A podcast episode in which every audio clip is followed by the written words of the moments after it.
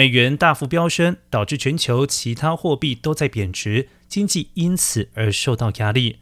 但感到疼痛的不仅是非美国公民、企业，还有政府。一些美国企业也感受到了美元飙升带来的负面影响。惠誉评级公司表示，越来越多公司在财报当中提及强势美元，现在实际上有些公司出于货币的阻力而修改了他们的利润准则。目前第三季度财报季已经开始，低落的业绩让许多美国企业愁眉苦脸。而美联储将继续加息，美元可能只会越来越强。分析家认为，一些公司因此增加的成本可能达到数百亿。